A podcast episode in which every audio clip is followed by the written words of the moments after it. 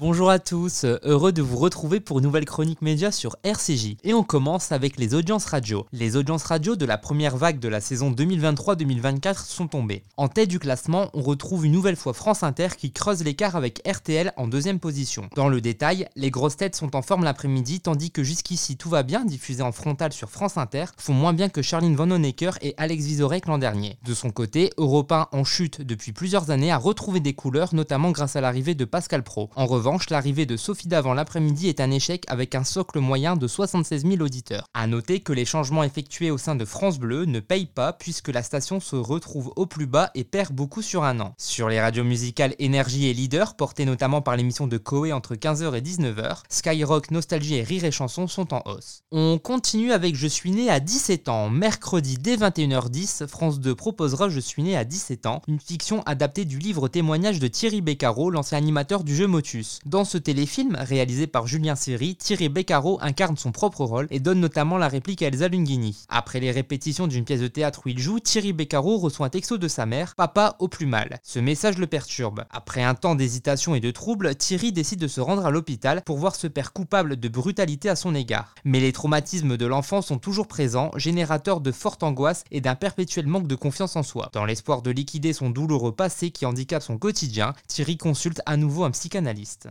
Quand je pense à mon père, je pense à ses mains. Une main de fer sans gants de velours sur une peau de chagrin. J'ai jamais eu confiance en moi. J'ai le trac dès que je rentre en scène. Voilà où ça mène. Les gifles et les coups. Bienvenue dans le malheur. Qu'on va pouvoir faire quelque chose ensemble. On termine avec la série Pamela Rose sur Canal+.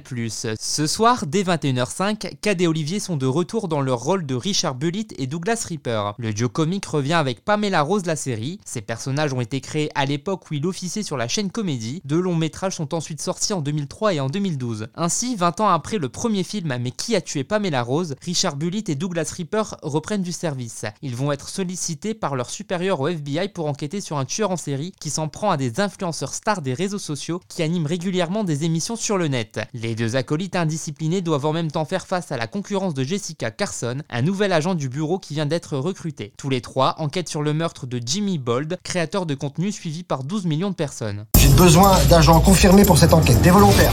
Cette affaire est pour nous Je vous préviens, si vous ne dénoncez pas votre petit camarade... Ça, c'est l'Amérique que j'aime. C'est beau une ville la nuit. Valite, vous avez gardé vos lunettes de soleil. Merci de nous avoir écoutés et à très bientôt pour une nouvelle chronique média sur RCJ.